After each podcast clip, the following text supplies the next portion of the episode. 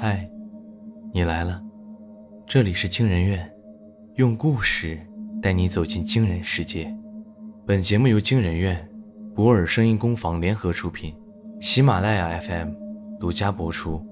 我是惊人院研究员天宫，我是惊人院研究员子期。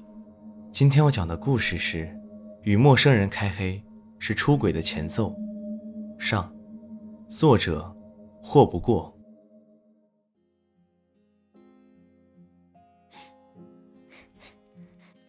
门外的哭声越来越小，最终被心电监护仪的声音所掩盖。我望着惨白的天花板，深吸一口气，将身子往床边挪了挪。剧烈的疼痛感传来，仿佛我的每一节骨头都被敲碎了。在模糊的意识中，我感知到自己的时间不多了。自从下午爸妈被医生叫走。直到现在也没回来，只有走廊里断断续续的哭声，在昭示着什么。在医院里，听到人哭可不是一件好事。我闭上眼睛，开始回顾自己的一生。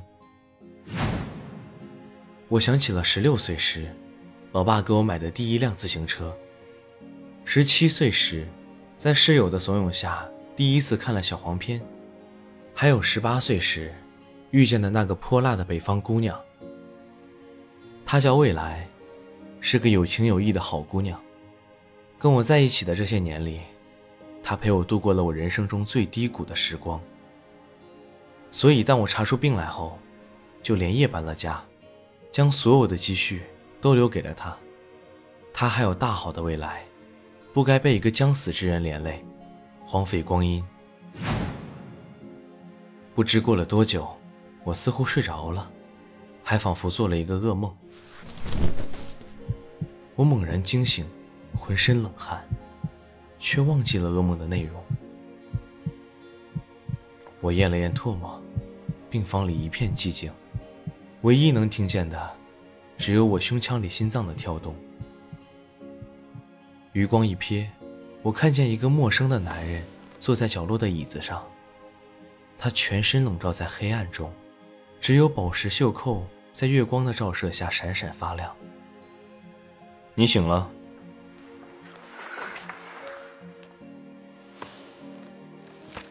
他拉着椅子过来，坐到了我的床前，将一份文件放到床头柜上。你是谁？我叫季青，我想和你做一笔交易。我侧过身，忍着笑看向他。你要和一个快死的人做交易？他点了点头，神色严峻。我们在做一项实验。简单来说，就是将人的意识提取成数据，上传至云端。我忍不住笑出声音。啊，那你们的实验成功了吗？目前还没有。人类的大脑很复杂，而且，出于人权方面的原因，实验的进展困难重重。本来，我们计划做仿生机器人。让死去的人们依旧保留意识，拥有独立的个体，但我们无法确保安全性，所以，最终我们做出了一款类似《头号玩家》中虚拟世界的游戏，将人的意识呈现在游戏角色的身上，这样既可以确保安全性，又能够使意识的主人在虚拟世界中得到永生。他说话时语气中充满自豪，但我却无法感同身受。永生。我平躺在床上，想着这两个字代表着什么。没错，虽然我刚才说了，实验没有完全成功，仍存在一定风险，但我想你是不会拒绝的。季青看着我，眸子里满是真诚。毕竟，这对现在的你来说没有坏处。程灵，你还年轻，不该就这样死去。我没有回答他的话，只感觉呼吸越发困难。确实，我为什么就要这样死去？我才二十五岁，凭什么这病就轮到了我？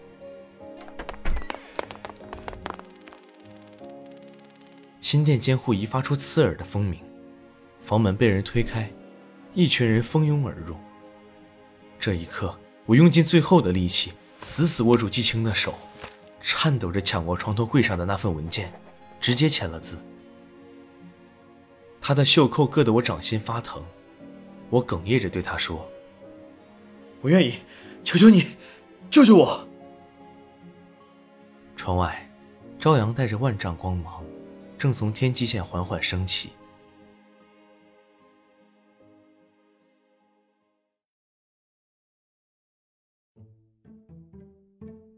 我甩了甩额前飘逸的斜刘海，帅气的对着空气做了个 wink。选我吧，我的公主。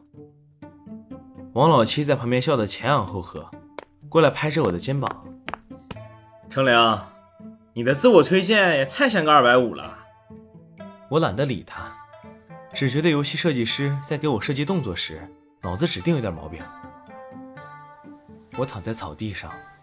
看着天空中由数据编写出来的蓝天白云，一阵风将衣服吹得鼓起，我却感受不到丝毫凉意。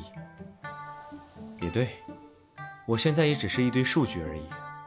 在游戏公测之前，为了确保我们这些游戏角色的稳定性，系统只能让我们充当新手村里的 NPC，陪伴内测用户完成新手任务。等到游戏正式上线，我们才能成为完全自由的个体。我每天都能看到激情的人物在世界频道里发广播。我知道，一旦这个游戏内测通过，这个项目就会公诸于世。试问哪个将死之人不想得到永生？哪怕只是在游戏里，照样会有人争先恐后。到那时，他就会赚得盆满钵满。此刻，头顶出现一个透明对话框。是季青刚刚发布的通知，内测将于明日开启，请各位 NPC 做好准备。我皱皱鼻子，关闭了对话框。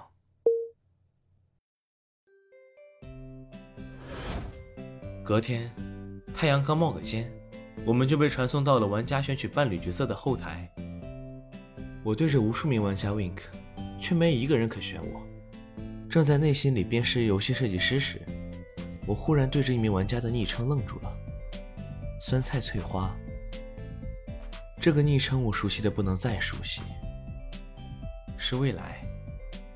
他在我的页面停留了几秒，然后把我毫不留情的划过去，似乎还在纠结选哪一个。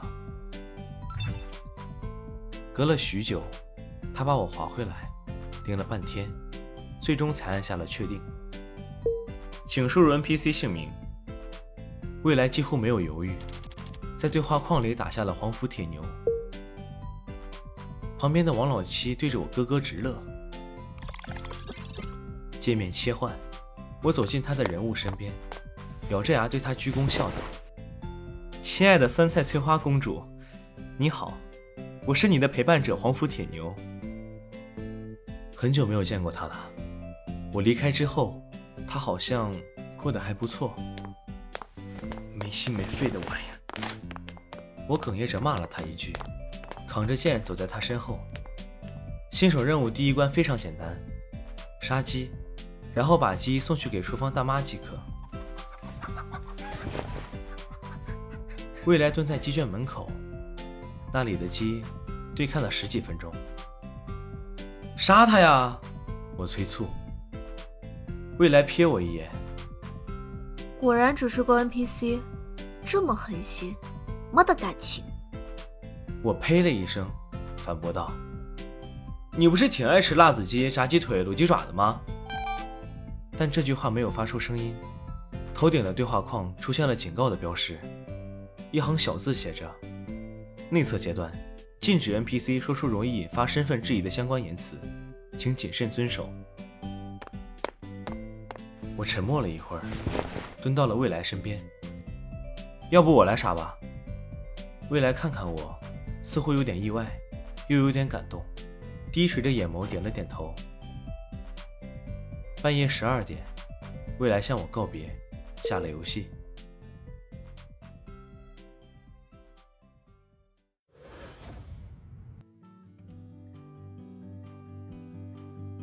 酸菜大姐，打怪，你砍他呀！你修仙吗？不杀生？我和未来被十几只精灵围住，他拔出剑，闭着眼睛对着空气一顿乱砍。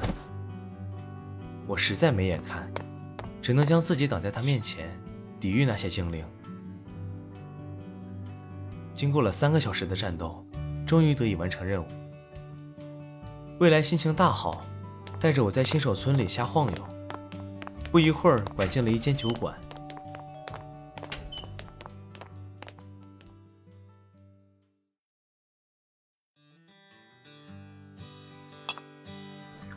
我点了一壶酒，斟满酒杯，轻轻呷了一口。已经十二点了，你怎么还不退出游戏？明天不要工作吗？他直勾勾地看着我，眼眶忽然一红。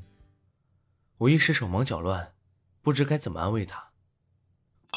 未来拿起我面前的酒杯，一饮而尽，含着泪道：“我被老板摸了，在电梯里。”他突然掐了我屁股一下，我跟他对峙，他却装作什么都没发生，说我有毛病。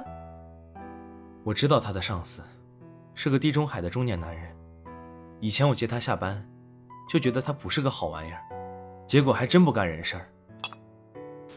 我没有证据，也没有办法，本以为事情就这么过去了，没想到他下午就开始找我麻烦。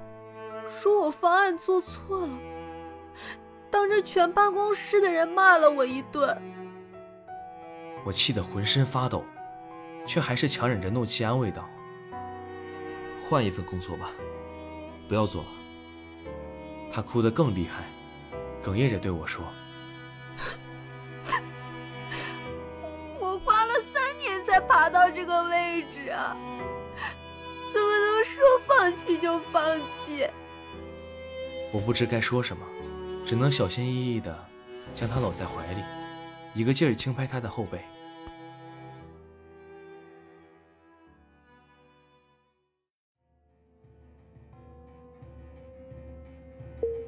第二天一早，我通过内部 NPC 专属频道对所有人说：“如果在后台看到一个名叫王立德的地中海，一定要告诉我。NPC 能通过后台数据。”看到自己陪伴玩家的真实信息，只要他进入了这个游戏，查找他的信息对我来说易如反掌。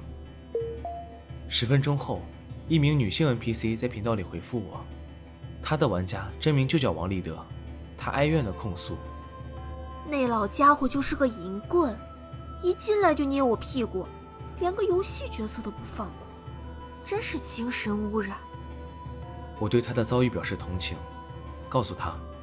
下次他上线，记得把坐标发给我。我的对话框一阵抖动，点开一看，是个位置坐标。我拿好武器，准备上路，王老七却一把拦住我。要是发生点什么，七星肯定会翻脸的。我毫不在意的耸了耸肩。那又怎样？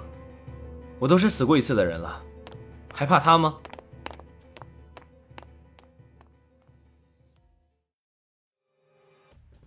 我赶到坐标所在地时，正好看到那地中海在打怪。这人真是缺啥想啥。王立德的人物造型：一帅，二高，三头发多，远远一看像苞米须子成精了似的。游戏规定，NPC 不可主动攻击玩家，一旦发现 NPC 私自斗殴，会被关在监禁程序中一星期。说实话，我并没有信心能打过他。刚刚来时我就看到了，他是个人民币玩家，各项属性都有加成，武器装备也好。我要是被他打死了，需要很久才能在程序里恢复过来。之前有人经历过这个过程，据说漂浮在无穷无尽的序列空间里，比死还难受。但我一想到未来哭的梨花带雨的模样，就感觉整颗心都在疼，实在咽不下这口气。我坐在石头上，对着正在打怪的他骂了一句脏话。他停下来看着我，刚才的话被系统自动消音了，他只听见我在喊他。我礼貌地看着他，笑道：“我说，我看了半天了，你玩个锤子！”把狗放在键盘上都比你打得好。他怒目圆睁，直起腰板指着我，吼道：“你说什么？你再说一句！”我跳下石头，一字一句地重复了一遍。霎时，他举着剑飞奔而来，剑锋毫无偏差地刺向我。我抽出剑挡住他的招式，但高阶的武器压迫感让我难以呼吸。我啐了一口唾沫，用脚狠狠地踹向他。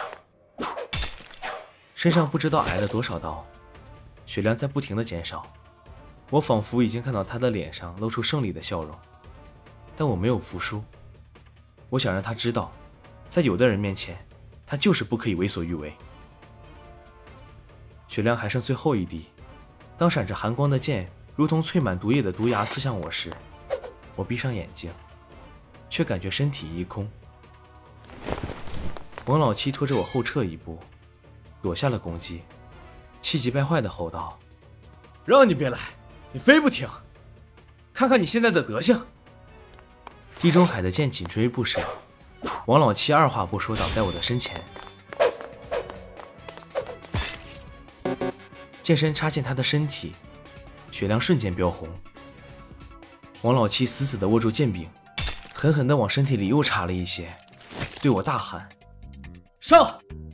我捡起地上的剑，跳起来给了他致命一击。瞬间，头顶出现一个护盾标志，我们四周响起了警报声。地中海的人物从脚开始分裂，身体化作一片片碎片，漂浮在半空中。在他被强制退出游戏前，我用尽全力恶狠狠地大吼：“你给我离未来远一点！”